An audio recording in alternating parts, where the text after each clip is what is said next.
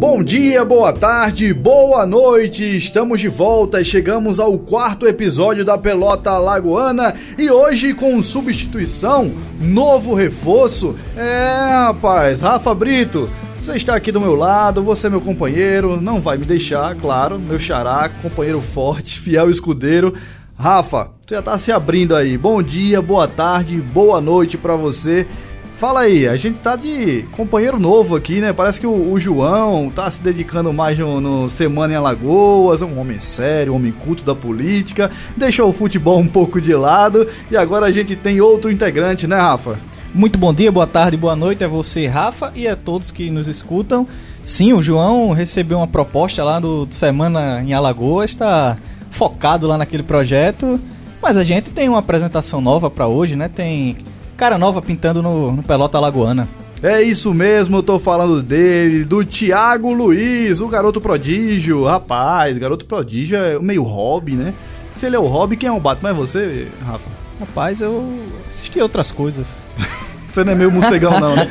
É outras coisas. Tiago, fala aí um pouco sobre você, como é que está a sua vida, como é que foi sua semana, como é que foram seus trabalhos no meio do futebol. Você é azulino regatiano, Tiago? Vou chegar logo com essa, assim, bem simpática. Pergunta bem fácil, né? É, bem tranquila. Muito bom dia, boa tarde, boa noite. Sou Tiago Luiz, atualmente faço a produção do Arena na TV Ponta Verde, escrevo para diversos lugares, claro, como sempre, cobrindo esporte. Mas essa pergunta, essa questão de entrar no mérito de torcida, eu deixo para você, Rafa, você assume aí o seu time do coração. Porque eu gosto, eu curto mesmo o futebol de Alagoas e é nessa linha aí que a gente vai seguir. Camisa do Pelota Alagoana. Camisa do Pelota Alagoana, é isso mesmo, é muita imparcialidade. Tem quem não concorde, mas sempre tem os corneteiros, né, Rafa? E falando sobre imparcialidade, a gente prometeu que vai sempre falar uma semana começando pelo CSA, na outra semana começando pelo CRB, só que minha memória de já está meio pifada. E eu não lembro, na semana passada, a gente começou com CSA ou com CRB, Rafa? Você que tem uma memória melhor que a minha. A gente começou com CRB. Tem certeza? Sim.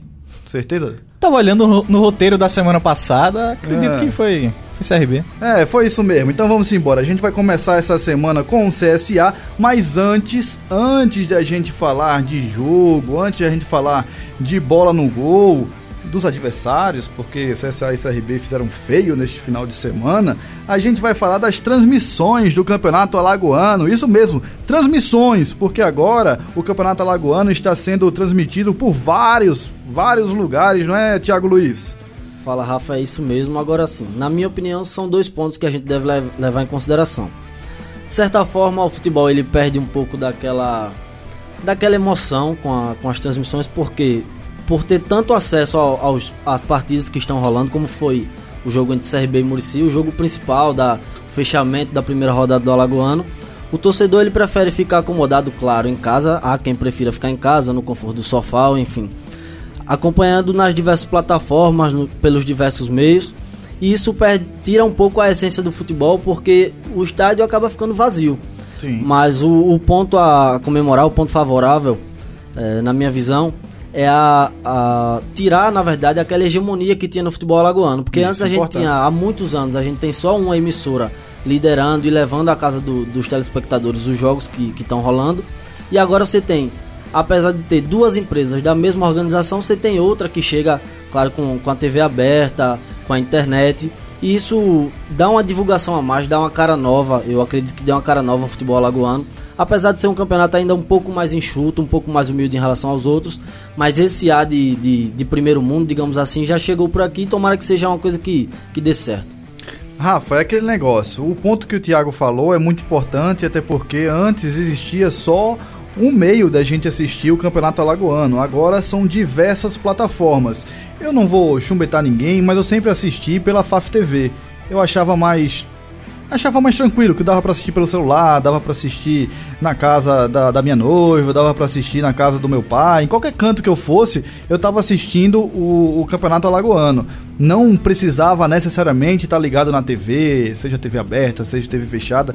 Agora o torcedor tem várias opções. Você pode escolher o seu narrador preferido, o seu comentarista preferido, a sua imagem, a sua plataforma. E eu acho que o Campeonato Alagoano só tem a ganhar com isso, né, Rafa? O, o ponto importante que eu vejo nessa questão das transmissões foi ter mantido a TV aberta. Uhum. Além de ter ganho transmissão na internet, tem a FAF TV, o Globoesporte.com e são os dois. Web. E a Gazeta Web, isso. Sim. Mas o ponto que eu vejo mais importante foi ter mantido a TV aberta. Porque a gente vai se lembrar, tinha um tempo que assistir os times de aqui de Alagoas era uma coisa meio é, complicada, né? Sim. A gente assistir campeonato alagoano já foi um, um, processo não tão rápido, né? Quando a TV Pagistar começou a transmitir todo o campeonato em 2008, aí de lá pra cá a gente sempre tem transmissão TV aberta. Depois mudou pra Gazeta, mas é muito importante manter a TV aberta pela questão da que acho até a proximidade que o torcedor continua tendo com, com os clubes Deixa mais popular também. Também. Imagine, 4 da tarde a gente tá assistindo Flamengo e Boa Vista, Fluminense e Madureira, é, não dá, Vasco não, e Resende. Como a gente assistiu durante vários anos. Sim. E acho muito importante ter conseguido a TV aberta para esse ano. Tem a TV Alagoas, a educativa, que é do Zumbi dos Palmares, e tem a Band que também vai começar a transmitir. Então, acho que o principal ponto foi ter mantido a TV aberta nessa, nessa jogada das transmissões. Para encerrar esse papo, Rafa, fala aí pra gente quais são os meios de transmissões do Campeonato Alagoano. Ó, oh, TV, rádio nem precisa se falar, né? Mas é. assim, TV, transmissão, TV, TV educativa, TV Alagoas e a Band que vai começar. Nos sites, a FAF TV e o Globoesporte.com.br. Show de bola, encerrando esse assunto, eu queria falar só, fazer uma pergunta para vocês. Tiago, você aprova essa mudança para a temporada 2020 do Campeonato Alagoano? Eu aprovo, e mais que isso eu gostei, mas é preciso ter muito cuidado com a forma de que vai passar esses jogos para os torcedores, principalmente pela qualidade de imagem, tem sim, que ter todo esse cuidado sim. e respeito com o torcedor, né? Então é muito importante levar isso em consideração. E aí, Rafa, você aprova? Sim, aprovo e o que o Tiago falou bem importante porque tem também um padrão a ser mantido, né? Que, que é importante. Show de bola, agora vamos falar do CSA, o azulão do Mutange, que até começou bem no Campeonato Alagoano, venceu o Céu na quarta-feira pelo placar de 1 a 1, de 1 a 0 com um gol do Rafael Bilu. Agora no sábado não foi muito bem, perdeu para o, o Leão, perdeu para o Esporte Recife também pelo placar de 1 a 0. Rafa, eu começo com você para fazer essa avaliação do CSA. Você acha que o Diego Maurício fez falta no ataque do CSA porque o garoto, o Schutz, ele não não chutou muito bem, né? A gente pode dizer assim, no trocadilho. Gostei do trocadilho, né? Foi o, o Diego Maurício fez falta principalmente pela, pela produção do Gustavo, pelo que ele deixou de, de fazer. Ele corria, se movimentava, é, trombava, mas nunca parecia estar participando das jogadas ou com o Rodrigo Pimpão ou com o Rafael Bilu. E isso parecia ele estar tá pouco produtivo em campo. Sim. Então, você imaginando um quarteto aí, Diego Maurício, o Pimpão, Bilu, Renatinho, eu acredito que a movimentação vai encaixar. Em alguns momentos, principalmente nesse jogo contra contra o esporte no Rei Pelé, tinha momentos que ele passava para tentar fazer a diagonal, o Pimpão não lançava. Sim. Ou então ele não saía entre os zagueiros para fazer o, a tabela, o pivô. Ele é novo ainda, né? É, mas aí, assim, deixou a desejar nesse ponto. Aí às vezes quebrava um pouco o ritmo do mas é ataque. Mas é mais entrosamento ou você acha que é, é, falta de qualidade? Pode ser entrosamento. Assim, a gente vai avaliar, né? Vai ter uns 3, 4, 5, 6 jogos aí pra ver, né? Dele, dessa produção dele mas, a depender, ele pode compor elenco também, depender do, do que ele vai mostrar. Porque no jogo do era até difícil um pouco avaliar, porque era chutão, você briga pela segunda Sim, bola. Um gramado um... péssimo, sem iluminação direita. Você tem né? um, um, jogo diferente, mas nesse, com, com a condição, digamos, mais normal, né? De, de temperatura, pressão, gramado, ele, ele ficou deixando sim a desejar, comparando principalmente com o que fez o Elton na partida. Não fez uma grande partida, mas ele apareceu dando assistência para o gol do, do Leandro Bárcia, né? Isso. Então você comparar o que um centroavante de um lado fez e o outro, então isso acabou pesando para o CSA. Tiago, o que você achou do, do ataque do CSA? Porque eu acho que tanto chutes quanto o próprio Renatinho também não rendeu muito bem. O Renatinho acho que pouco participou do jogo e pareceu mais um ganso, aquele termômetro da equipe, só que um termômetro sempre para baixo, né? Porque o, o, Renatinho a gente espera muito para ele municiar os homens da frente do CSA. E quando esse 10 não aparece, faz uma falta danada, né, Thiago? E é exatamente por isso que o, que o Renatinho fez tanta falta também, mesmo estando no jogo porque os chutes e a, a galera que estava ali na frente, o Bilu, o Pimpão, eles não têm a mesma qualidade e é, no, é, perfeitamente normal que eles não tenham a qualidade de construir jogada, de dar assistência, de munir, como você falou, os chutes. E outra coisa que precisa ser, ser levada em consideração é essa comparação que a gente começou a fazer.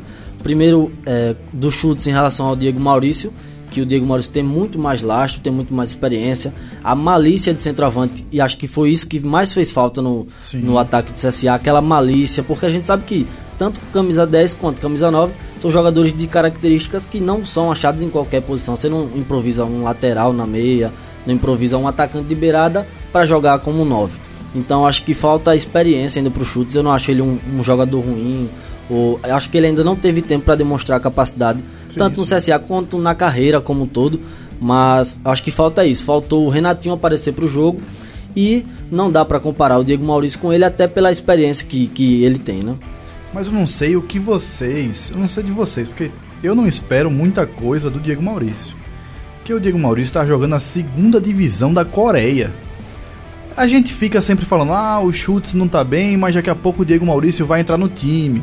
O Diego Maurício é esse jogador todo, Rafa? Será que o Diego Maurício vai ser a salvação ou vai ser o outro patamar pro CSA, pro ataque do, do Azulão começar a funcionar direito? Até quando eu tava separando esse, esse tópico, né, pra gente fazer no roteiro, eu tava pensando sobre isso, né? Pra também não colocar o Diego Maurício nesse nível. Sim. De vai ser a salvação. Não, não, não acho que vai ser. Até acabar atrapalhando ele, né? Sim, porque a exigência é muito grande. Você coloca uma expectativa lá em cima, Sim. de repente pode não. Mas eu. É porque faltou tabela, faltou triangular entre eles lá na frente. Pareceu ser uma peça solta em campo, o Gustavo em alguns momentos. Então eu acho que o Diego Maurício pode acrescentar nesse sentido. Mas não pareceu todo o ataque do, do CSA uma peça solta? Porque eu vi muitas vezes o Bilu tentando resolver sozinho, vi muitas vezes o Pimpão tentando resolver sozinho, e sozinho não dá. E, e, e, isso também é você agregando com o Renatinho que não estava conseguindo trabalhar. Ele estava morto dentro de campo. Eu não falo morto de cansado, mas eu acho que morto na marcação. Os volantes do esporte chegaram junto e ele desapareceu em campo. Isso que você falou dos volantes do esporte é importante porque os volantes do CSA não fizeram a mesma partida Sim. que os volantes do esporte. Sim. E isso muda muito para o contexto Perdeu do CSA. Campo, né? Porque o CSA estava com três atacantes. O Sport também. Então você vê a participação dos volantes, William Farias, esqueci o outro é, volante do esporte. Não, não. Mas fizeram uma partida consistente, de segurar o meio campo um pouco a posse. E em alguns momentos era difícil de entender o papel do Iago nesse time. O Giovanni a gente vê ele um pouco mais preso.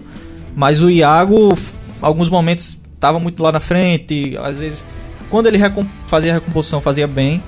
Mas o que ficou faltando, eu acho também, para que o ataque funcione, foi esse encaixe do, do meio campo. Achei que ficou meio uma coisa meia solta assim também, meia faltando aquele, aquele toque especial para que se defina, né? Se você vai jogar com quatro atacantes, quatro atacantes, não, três mais o Renatinho, o meio Sim. ofensivo.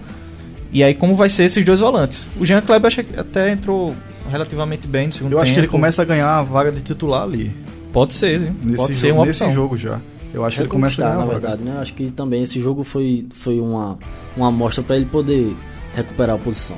Aquele, aquele passe que ele fez no segundo tempo o Bruno José, que acabou Sim. cruzando errado, ali já deu uma, uma cara diferente a essa armação do meu campo. E até porque o Giovanni também chegou com aquela expectativa, né? Pô, o cara destruiu lá onde ele tava e chega o jogador com, de confiança do Barbieri. Do Barbieri, exatamente isso. Então tem tudo isso pra mas assim, o destaque que eu ainda gostei do Iago foi quando ele voltava na recomposição. Sim. Achei que ele ainda recompôs bem. Ele foi muito elogiado também nas emissoras de rádio, chegou a ser o destaque da partida do CSA. Para mim, o destaque, o melhor jogador dessa partida do lado azulino foi o Rafinha, que eu acho que ele apoiou muito bem no primeiro tempo, as melhores oportunidades de jogo foi com ele, mas vamos deixar um pouco de lado para falar dos defeitos, porque os primeiros jogos a gente começa a pontuar aonde se deve mudar, aonde tem que consertar, até porque a gente não vai fazer nenhum enxame, nenhum alvoroço aqui, começo de temporada, mas é sempre muito importante a gente pontuar onde está a falha para ela ser corrigida. E é isso que a gente vai tentar fazer agora. E se tratando em falha, o goleiro Kaique mostrou muita insegurança, principalmente nas bolas aéreas, não foi, Rafa? E o, só para não deixar passar o meu campo do esporte, foi o William Faria, Jean Patrick e o Lucas Mugni. Fez, formou um trio Sim, bem interessante na partida. Falando do Kaique, rapaz, é, é, interessante que o Kaique se complicou em lances fáceis. Sim. Lances, assim, relativamente tranquilos. Tanto é, contra o esporte como contra o céu. E no que ele foi exigido, assim, de defesa difícil, teve uma bola no segundo tempo do Mugni que ele fez uma defesa defesa assim bem difícil, um chute a queima-roupa. Uma defesa muito difícil ele fez ali. Então eu fico. É, é curioso entender como o Kaique vai se comportar. Eu até acho que ele nem chegou para ser titular. Acho que o Thiago Rodrigues é. seria o, o, titular da posição. Tá resolvendo essa questão contratual. Mas o Kaique acaba sendo uma incógnita, porque ele pode fazer uma defesa como ele fez naquele lance e um, um lance mais simples acabar vacilando. Thiago, no primeiro jogo contra o Céu, é, o Barbieri falou muito da iluminação que pode ter atrapalhado o goleiro, que o refletor não estava muito bem iluminado e ficou esse negócio meio como uma muleta. No jogo contra o esporte, a iluminação do Rei Pelé é padrão Série A. Aí não tem como reclamar, né, Thiago? Eu acho que não só serviu a gente que avalia como muleta, como eu acho que foi, sabe, Rafa? Porque querendo ou não, como a gente falou aqui, que o Thiago chegou para ser titular e essa questão contratual tem, tem complicado a situação dele, é o que tem. Pelo visto é o que tem, o Kaique como chegou, mas ele é novo ainda, né? O Kaique sim, é, é jovem, né? Fez sul-americano de seleção em 2017, de base, sim. então Mas eu acho que é exatamente isso. Ele, ele é o que tem, é o que tem que tem para hoje, digamos assim. É o Kaique e como a gente sabe que você tirar um goleiro, por exemplo, ele falhou no primeiro jogo, aí vai pra reserva, vai queimar o cara. No Sim. primeiro jogo ele falha uma bola aérea que não resultou em gol, que, que fica mas claro até isso. mas até onde vai esse não queimar o cara e ficar se prejudicando? É exatamente isso, ele vai ter um limite, vai Sim. chegar lá no se chegar no quarto, quinto jogo, que ele não vai ter mais desculpa. O Barbieri não vai ter mais desculpa. E aí o que é que ele vai fazer para melhorar isso? Porque ele vai tirar o cara e vai queimar da mesma forma. Sim. É, e pode ver também se, se o Thiago resolver essa questão, naturalmente se resolve, né? Mas tem uma lembrança, o Mota, quando ele assume a posição de titular em 2017, teve um clássico contra o CRB, ele falhou feio, feio em uma jogada sim. que ele não chutou a bola, aí caiu no pé do Elias e o Elias não, sim, sim, acabou lembrei. não fazendo sim, gol. verdade. Mas assim, vai que saísse o gol ali, a história do Mota no CSA poderia não ser. A história do CSA poderia ser outra, né? Sim, porque sim. o Mota na, na, na, final da Série C, nos pênaltis contra o São Bento. Então, assim, o, eu lembrei agora desse lance do Mota em 2017, quando ele tava pegando a posição do Jefferson, que teve essa também constância. Agora, só para encerrar o papo do CSA, eu quero que vocês falem aí para mim, falem pra gente que todo mundo tá escutando quem mais ficou abaixo, além do Kaique? Quem ficou abaixo no time do CSA nesses primeiros dois jogos? Achei que o volante, o Giovani, Sim. e o atacante, o Gustavo. Teve alguns que mostraram uma fraqueza, mas que acabaram rendendo bem. Tipo o Rafinha, achei que na defesa ele acabou dando espaço, mas no ataque compensou. O Bilu foi bem, acabou perdendo a bola do contra-ataque, mas ok, foi bem. Mas assim, que eu bati o olho que ainda ficou um pouquinho abaixo da média do time, o, o Giovanni e o Gustavo. E aí, Thiago? Concordo com o Rafa e eu ainda incluo pela responsabilidade, pela experiência, o Renatinho. Ele era o cara responsável por municiar os caras ali da frente. Ah, um camisa 10 que chegou também com muita moral no CSA, como mais um homem de confiança no Barbieri. E chega a acho que ainda não chega a preocupar por ser começo de temporada, mas são justamente os caras que são de confiança do Barbieri que estão deixando a, a, desejar nesse começo de temporada. Para mim, quem está deixando a desejar é tanto o Renatinho quanto o Pimpão, porque é de quem a gente mais tem que cobrar. Eu acho que os dois não, não, não estão em sintonia, mas isso serve para o ataque inteiro do CSA.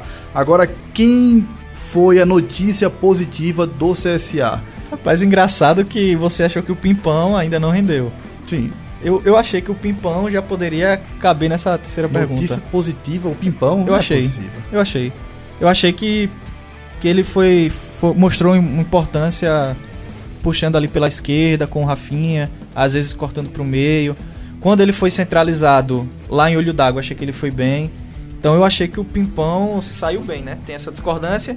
E só para fechar, assim, eu achei que o Alan Costa, o zagueiro, foi bem. E o Rafael Bilu também que eu não gostei do Castan. Não gostei do Castan. Mas o, e aí, Thiago? contra o esporte. Né? Pra, você, que... pra você, quem foi a notícia positiva? Eu acho que o Bilu pode ser uma peça muito importante para esse time de CSA.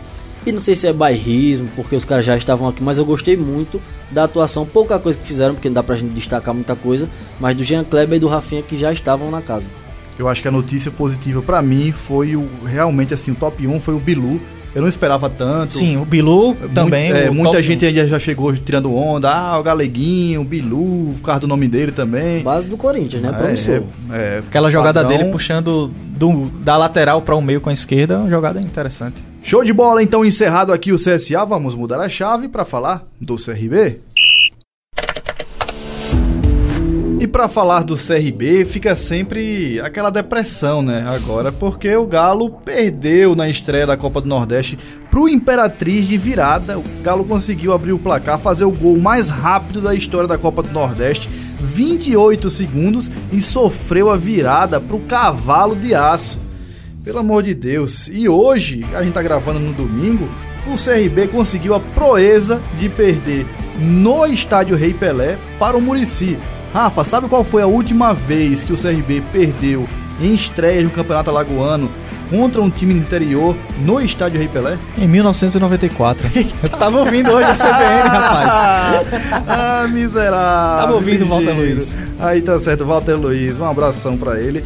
Olha, essa, essa estatística deixa muito mais, assim, agrava muito mais a situação do CRB, porque, pelo amor de Deus, você começar a temporada perdendo dois jogos e antes disso, na pré-temporada, o CRB empatou 0 a 0 com o Coruripe em dois tempos de 50. Com Rafa, jogador expulso. Com jogador expulso no jogo treino. Eu, fala você. O, o, pior de tudo, assim, desses dois jogos é que, assim, tá uma linha, uma linha coerente, né? As partidas. Sim. A gente viu o jogo treino, aí a gente falou antes da estreia contra o Imperatriz aqui. Rapaz, não tem muito o que esperar não desse time, pelo que a gente viu no jogo treino. Aí chegou a partida contra o Imperatriz, a gente viu lá a partida e tal. Chegou essa partida do Murici e é uma linha do que foi feito lá no Maranhão para o que foi feito hoje. Então, assim, tá uma sequência bem lógica de atuações, claro que para baixo. E, e assim, ele só fez hoje uma mudança, né? O Bruno Lopes, logo de cara, saiu, saiu para a entrada do Eric. Era a mudança mais visível, mais clara, que de certa Será? forma, assim, o, o Eric, quando entrou no jogo treino, foi bem pela esquerda, deu velocidade. É, é porque eu, eu, pergunto isso por causa do, dos volantes, a dupla de volante, que eu acho que é o mais questionável. Mas nenhum outro volante entrou ainda, né? Pra, é, a gente viu, não né? viu. E assim, o, o, Eric, quando entrou no Maranhão, fez uma jogada rápida no segundo tempo sim, ali. Sim. Então, assim, era uma mudança previsível, que eu acho que qualquer, até qualquer torcedor que tivesse assistido os dois jogos faria. Agora, o, o que pega é mais pra. Assim, mais coisas nesse time, né? Que não foi feito. Tiago, a gente, o Rafa falou agora que era algo a se esperar, uma sequência lógica. Você empata com o Coruripe dentro de casa no jogo treino, 0 a 0 dois tempos de 50. Depois você viaja para enfrentar o Imperatriz na estreia da Copa do Nordeste, perde de virada por 2 a 1 mas será que o torcedor, será que a, a, a crônica toda esperava uma derrota para o Murici na estreia do Campeonato Alagoano, Tiago? Olha, Rafa, eu vi muita gente falando, muita gente até da imprensa tentando justificar a derrota pro Murici pela viagem, pelo desgaste dos jogadores, 13 horas de viagem e tudo mais, mas eu acho que isso não é desculpa. Contra o Imperatriz, hein? Contra o Imperatriz, Sim. a viagem para pro Maranhão, a viagem de ida e de volta do Maranhão. Sim. Mas eu acho que isso não é desculpa, até porque, mais do que o desgaste físico, eu até não vi desgaste físico do, do CRB na partida contra o Murici, não vi toda essa, essa preocupação física dos atletas. Sim. Eu vi mais uma desorganização tática e até o próprio Marcelo Cabo falou que não saiu nada como ele planejou. E ele intitulou até a partida como incapacidade do, do CRB, que não foi que não só jogou mal, como na maioria do, do tempo foi dominado pelo Murici, que fique claro isso. Ah, o Murici conseguiu jogar com muita tranquilidade, acho que numa faixa do jogo o CRB ainda pressionou, tentou chegar. Final do jogo, o Xandão jogando de centroavante. Então acho que isso tem que preocupar, tem que ligar a luz de alerta para ter que começar a fazer alteração nesse time para poder ver se começa a dar certo, né? O que eu achei curioso é, é isso que o Marcelo Cabo falou, do que ele pensou. Porque assim, Claudinei e o Washington, o que é que ele imaginou que os dois juntos poderiam render? Eu acho que o Washington, o Claudinei a gente já conhece pelo que ele já fez aqui no, no, no CRB. E o Washington, eu acho que é um bom volante, sim. sim. Juntos é que a coisa não, não andou. O que eu fico curioso é, tem, que ele pensou que poderia sair com, com os dois ali. Pelo pouco que a gente viu no jogo treino contra o Cururipe e nos treinos que eu acompanhei também do CRB lá no Ninho do Galo, eu acho que ele esperou um jogo mais lateralizado. Aquela, aquela ideia de. Lateralizado. É, aquela. Tatiquez aí. É, tatiquez. Aquela ideia de recuar os volantes, soltar os laterais e dobrar praticamente dobrar a lateral ali no ataque, tanto com o Lucas Mendes e o Maurinho, tanto quanto o Igor e o Eric. Só que acabou não funcionando, né? Nenhum desses três jogos. Nenhum desses E três contra o jogos. Coruripe teve alguns contra-ataques pela, pelos dois lados que poderiam ter saído gol. Então, assim, Sim, se tivesse um, um vencedor ali, teria que ser o Coruripe naquele te- jogo. teve uns contra-ataques bem, bem perigosos. Teve um- Justamente nessa. Um lance que o Thalisson, o zagueiro do CRB, Sim, tirou, cortou. é, deu um carrinho pra salvar. O que eu não entendo é essa. Como, como ele tá pensando, como ele quis montar esse time. Porque assim. Já não deu certo essa primeira tentativa nesses dois jogos. E assim, ficou bem abaixo. Quando você imagina que termina o jogo com um Xandão de atacante porque não tá dando certo no segundo jogo do ano, isso tem um peso muito grande. Porque você ainda não tem uma linha pra evoluir. Você, assim, já tentou e errou. Então agora vai ser na tentativa e tem que acertar. Mas fugindo aqui um pouco do roteiro do, do, do programa, eu queria perguntar, Tiago, até que ponto vai a, a culpa pro Marcelo Cabo e começa a culpa dos jogadores? Porque o Marcelo Cabo, como você disse, falou na coletiva que não saiu nada como ele planejou. E a gente aqui no Brasil e várias partes do mundo, a gente sempre tenta culpar o treinador, porque ele que comanda o time, ele que faz o time jogar. Mas até onde vai a culpa do Marcelo Cabo e, a- e onde começa a culpa do jogador? Olha, Rafa, acho que nesse, nesse primeiro momento, essa, essa questão da dupla de volantes, é, a gente tem que encarar até quando durar como culpa do Marcelo Cabo. Até porque a gente não pode exigir do Washington, por exemplo, que ele construa a jogada. Nem do Claudinei. Nem do Claudinei, exatamente isso. Que a gente não pode exigir desse tipo de jogador, que é um primeiro volante de ofício, que ele construa a jogada, que ele dê assistência para gol, que ele, que ele pise na área. É muito, isso não é característica do jogador. Então acho que enquanto durar e enquanto isso der errado, a gente não vai poder exigir do Washington ou do Claudinei. Mas no caso, por exemplo, do Lucas Mendes, eu não gostei no jogo contra o Murici, achei ele que ele deu muita moleza. Acho que o corredor todo direito do CRB vacilou no, no jogo. Aí é onde começa a culpa do jogador. Aí é onde começa a culpa do jogador. Pô, se você tá fazendo a sua a sua a sua posição, como é o exemplo do Igor, do, do Igor lateral esquerdo, é a posição dele. O cara jogou bem na, na temporada passada. E aí não tá rendendo a mesma coisa, vamos trocar. Sim. Vamos trocar. E aí, se vo- você consegue perceber, acho que o torcedor ele consegue perceber quando é culpa do jogador. Porque vai chegar uma hora, por exemplo, se, se o Igor não render, aí vamos lá, vamos trocar o lateral esquerdo. Aí o lateral substituto também não vai render. E aí a gente vai fazer o quê? Não É tem mais. Eu sempre penso nisso, tipo, o Igor tá em campo e a gente fica criticando, ah, coloca o Hugo, mas o jogador se escala no treino. E se o Igor tá em campo é por- porque o Hugo tá pior que ele É nos treinos. isso. Ou pode ser um pouco de confiança. Ou pode ser a função que o que Uma o Hugo confiança faz. pelo Igor, como, como o Thiago falou, o Igor foi regular na temporada passada, Sim, então você sim. confia que ele pode manter essa Aí regularidade. insiste um pouco mais, né? Agora eu acho que começa a culpa do Marcelo Cabo quando o, o Vitor Souza toca para o Ricardo ou o Xandão. E a bola do Xandão não, vai, não nasce mais nada dali. Ou é chutão, ou chega no lateral e chutão. Aí é culpa do treinador, porque saída de bola é treinamento, né? E a gente vai agora pro jogo, porque o, o futebol não para.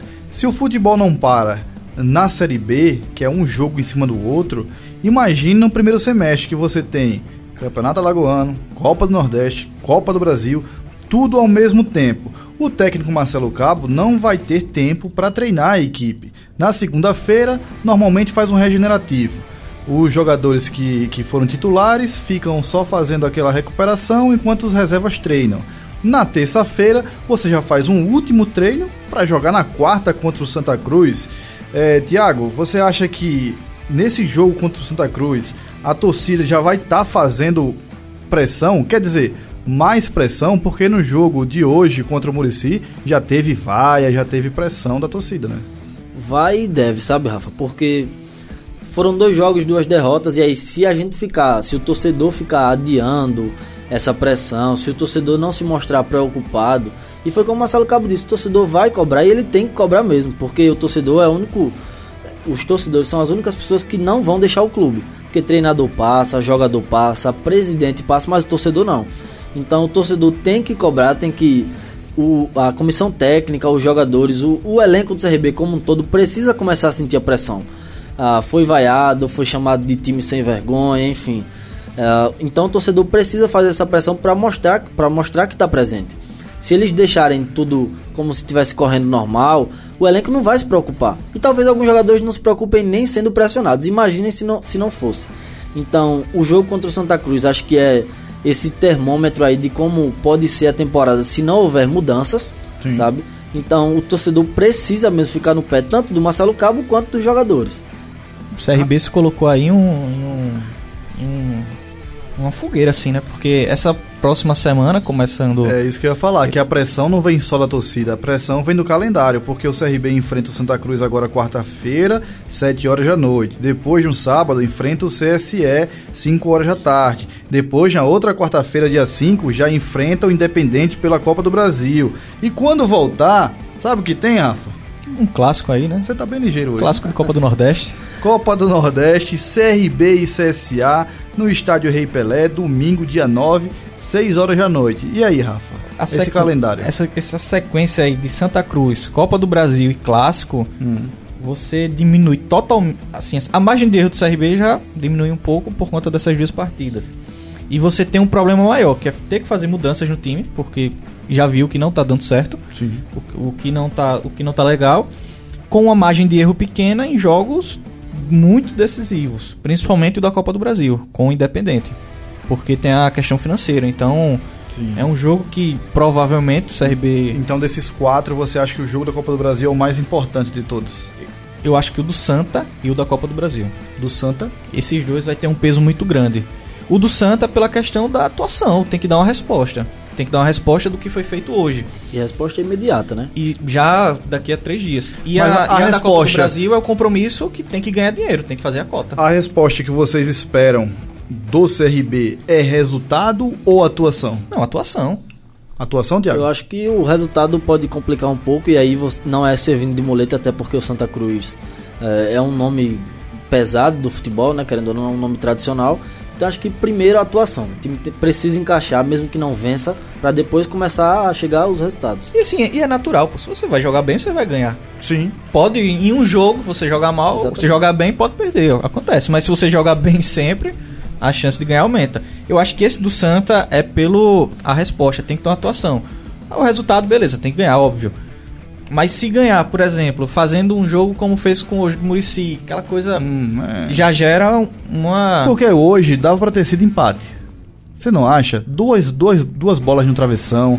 O Rafael Longini chutou uma bola ali no, no, no na meia-lua da área também. O problema. exigiu o goleiro do, do Murici. O Gamalho cabeceou, trouxe uma o, Léo o Eric chutou uma Gamalho também. Teve essa do Gamalho. O problema não é. O problema é você olhar para esse jogo com o Murici e achar que ter saído com o resultado seria bom. Porque é um jogo que você. Com o Murici você tem que se testar a evolução da equipe. Você tem que fazer Sim. andar mais do que o resultado. O resultado nesse jogo com o Murici acaba. A ironia que é o detalhe. Porque o time não apresentou nada. Sabe qual é a sorte do CRB nessa primeira semana? É que no campeonato da Copa do Nordeste, o grupo A enfrenta o grupo B então, sempre tem um desnível entre um grupo e outro. E aí já começou nessa primeira rodada. O grupo B saiu muito mais vitorioso. No grupo A, que é o grupo que o CRB tá, só uma equipe venceu, que foi o Esporte. Então, o que a gente entende disso é que o nível de exigência desse grupo, em termos de pontuação, vai ser bem menor que o grupo B. Como foi no ano passado, né, Rafa? O grupo do, do, do CRB, o CRB se classificou, acho que com apenas uma vitória. Sim, foi? foi? uma vitória. E o detalhe é que todo mundo do grupo do CRB não se classificaria se estivesse no, na outra chave. Na outra chave. Então tem essa, esse desnível. E assim, o curioso é que CRB e o CSA perderam na Copa do Nordeste. Tiveram Sim. essas duas derrotas, cada um a sua. Só que assim, o que chama a atenção é a forma. O CSA não se desorganizou contra o esporte. CSA ainda conseguiu manter uma linha. O, CR, o CRB foi pior do que o CSA na Copa do Nordeste, você entende isso? O CRB, acho sim, foi pior sim, contra o Imperatriz. E o pior hoje, que, que é contra o Muricy, você desorganizou muito a equipe. Você acaba o jogo sem uma linha, entendeu? O que está sendo feito em campo. Porque a gente começa, Tiago, a temporada com duas equipes com nível lá embaixo. O CRB mais preocupante até por conta dos resultados, mas não só dos resultados, como da atuação também. Agora falando mais dos promovidos depois da copinha, foram cinco jogadores: Pedro Henrique, goleiro, o Alain, o zagueiro, o Adson, volante, o Meia Juan e o ponta, o atacante de beirada, o Darlison. Desses cinco, só um foi relacionado e que causou muita polêmica, porque o Alan, que foi o zagueiro que foi relacionado, quem perdeu o lugar foi o Everton Páscoa. E o Thalisson? O Thalisson estava na, na, tava na relação? Tava no, banco. Tava no banco. O único que ficou de fora, que ele foi até pro estádio, eu encontrei ele na coletiva lá depois, estava só com, com roupa normal, bermudinha, camisa, foi o Páscoa. E o Páscoa, muita gente entende que ele poderia ser titular nesse time do CRB. Eu não me surpreenderia com a zaga Thalisson e Páscoa. Thalisson em Páscoa. Era, o, o Thalisson, seria minha zaga titular. O Thalisson, achei que teve uma saída de bola melhor, um pouquinho mais de velocidade, e o Páscoa poderia ser, ser titular no lugar do Xandão. Tudo bem que tem a questão do pé, né? Ele é, ele é destro, mas poderia ser. Tiago, antes da gente entrar nesse termo da, da copinha, dos jogadores promovidos do Sub-20 para o profissional, você acha que o Thalisson ou o Páscoa poderia ganhar uma vaga ali no time titular? Eu acho que tem que ser testado, sabe, Rafa? Na minha opinião, essa também seria a zaga titular. Mas aí qual é o jogo que você tem para testar isso? Por exemplo, o próximo jogo do Campeonato Alagoano contra o CSE. CSE. É um, um, jogo que você pode testar as peças, pode, por exemplo, relacionar um dos garotos que a gente vai falar daqui a pouco. Mas é uma zaga que precisa ser testada, até porque a zaga que chega para ser titular, que é o Xandão e o Ricardo, não tem dado resultado. Aliás, tem, foram duas bobeiras é, o primeiro gol lá, o gol do Imperatriz, foi uma, uma falha Absurdo. infantil. Gol de videogame, né? Uma falha infantil. E no gol do Murici, parecia que estava todo mundo pregado no chão. É... Mas não foi, não, não foi nem só no gol. Os três gols. É, assim, porque assim, gols. no segundo tempo do, do, o, contra o Murici, o Deizinho, eu acho que era o nome do atacante do Murici. É, ele era é pequenininho, pequenininho assim que tem o Thiago. É, do meu tamanho. Baixinho. e ele conseguiu cabecear no meio de uma zaga com o Xandão e com o Ricardo. O que eu achei pior nessa, na, na defesa, que aí eu incluo os quatro da, da defesa. Foram os, os três gols que o CRB tomou esse ano, os três foram parecidos. E no jogo do Imperatriz, até sair o primeiro gol, foram vários lances de, de espaço entre o lateral e um zagueiro, tanto será, da direita como da esquerda. Será que o, o pessoal do Murici, o técnico Elenilson Santos? Elenilson Santos. Elenilson Santos, ele assistiu o jogo contra o Imperatriz e falou: é ali a mapa da mina. É ali, a gente vai atacar pelo lado do, do Lucas Mendes ou pelo, pelo Carius. É ali que a gente vai fazer o gol. Será que ele não fez isso? Um dos mapas, né? Porque são tantas minas nesse time que dá, tem que enumerar. Mas eu acho que pode, tem sim essa possibilidade, essa possibilidade dele ter assistido e seria inteligente da parte dele, né? Então pode ter sim. acontecido isso. E foi exatamente assim que o, que o Murici ganhou o jogo, né? E podia ter ampliado no segundo tempo, como Exatamente. eu tinha dito. Agora vamos falar dos promovidos da, da Copinha, os garotos do Sub-20, que eu já falei agora há pouco. Só para a gente encerrar esse papo, quem poderia ganhar uma chance em alguma dessas partidas? Eu acho que a partida do Santa Cruz e a partida da Copa do Brasil e a partida também contra o, CR, o CSA, o Clássico, é muita pressão para os garotos. Quem merecia uma chance nesse próximo jogo do Campeonato Alagoano no sábado contra o CSE? E aí, Rapaz, é, dos cinco, quem, parece, quem, quem assim, que pareceu estar mais pronto foi o Watson, o volante. Sim. Eu, eu gostei muito da Copa São Paulo dele. Agora, ficou um, uma fogueira, né? Pra colocar alguém da base nessa situação. Sim. Você colocar. É difícil, né? Santa Cruz não dá, Copa do Brasil não dá, o clássico muito difícil é. você colocar. É contra o CSE mesmo. Vai ter que ser. E olhe lá. E olhe lá porque depende do resultado do Santa. Então. Não, e olhe lá porque o, o CRB começou perdendo o Campeonato Alagoano. E se consegue. Que se não consegue vencer, se vem outra derrota, aí complica o de que, vez. O que chama atenção, que pode ser um, sei lá, um, uma alternativa, falando especificamente agora do Juan e do Darlison, é que o Luíde em 2016 estava uhum. numa situação um pouco parecida, de Sim. chegando para o profissional. E quando ele chega para o profissional, ele encontrou uma brecha dos atacantes ali que não encaixaram, Flavinho, Marcelinho, o Érico Júnior, e ele se fez ali, se criou no, no, no, ataque. Então, pode ser um, sei lá, vai que aparece uma vaga pro Juan e o Darlison em uma circunstância dessa. Porque quando o Luiz chega, ele jogou primeiro entrando, aí teve um jogo contra o Asa que ele fez o gol, então aí começou a ganhar posição. Então, vai ter que ser em uma dessas para acho que o Juan ou o Darlison aparecer mais. Aí o Alan, o Pedro, o Pedro aí vai, vai, demorar mais um pouco. E o Watson também acho que demora mais um pouco. E aí, Thiago, se você fosse o técnico Marcelo Cabo, quem você colocaria nesse time do, do CRB contra o CSE? Não vale o Duduzinho, porque o, o Duduzinho já, já é mais que sub-20. E aí? Eu acho que o Juan ele chega numa posição muito badalada, até pelo, pela contratação do Longini, né? Acho que para colocar o Juan Sim. num jogo, em qualquer jogo e que tem o Dudu também, né? O, Dudu, o Dudu contratado é, do Santa Cruz. Que o, que o Longini esteja apto para jogar, acho que vai ser um pouco difícil. A não ser que seja, por exemplo, um jogo que o CRB já esteja classificado pelo Campeonato Alagoano lá pro, pro final, pra reta final do campeonato. Mas eu acho que precisa de um atacante liberado. Tanto é que o CRB ainda está no mercado. Então acho que na, no meu time, o Darlison. Porque num vacilo desses do, de um dos pontas dá para encaixar ele num jogo como esse do CSE. É, no meu time eu acho que eu testaria o Alan porque a zaga do CRB tá um, uma coisa séria. Mas então é isso, vamos para o palpitão e a partir de hoje a gente vai fazer um palpitão valendo ponto aqui, né, Rafa? Você tá rapidinho, já disse isso. Que, que tinha pontuado, acertou o palpite. Acertei CSA e, já, e Céu. Mas não vale 1 a 0. Não vale não. Vou entrar no STJD. Vai começar a valer a partir de agora. E aí, Rafa, CSA e Jaciobá, terça-feira no estádio Rei Pelé, ingressos 10 reais, tá baratinho. E aí, Rafa? 2 a 0 CSA. E aí, Thiago? 3 a 1 CSA. 1 a 0 CSA. Agora vamos para CRB e Santa Cruz, quarta-feira, 7 e meia da noite. E aí, Rafa? CRB 1, Santa 2. Homem, por que isso? o CRB não jogou bem hoje. Sim, vai. E, e, o Santa Cruz jogou bem contra o Bahia? Jogou. Vai, Fez um jogo bem tudo. parelho. 1x1, 1x1 esse jogo. 1x1. 2x0 pro CRB, finalmente vencendo na temporada.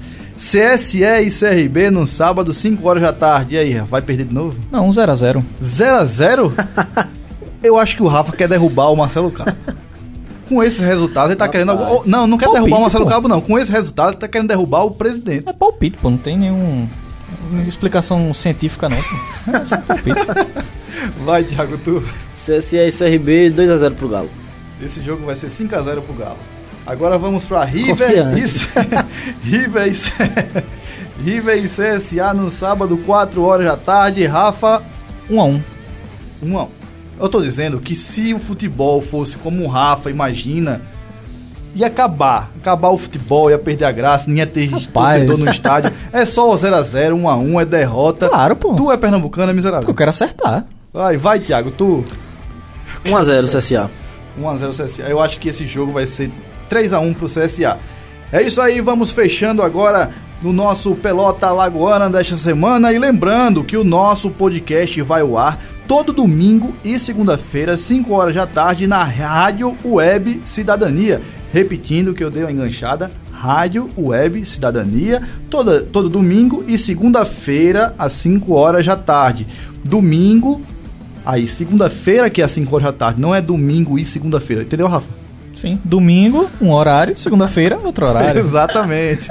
Vamos ficando por aqui, valeu, show de bola, aquele abraço, até semana que vem, tamo junto.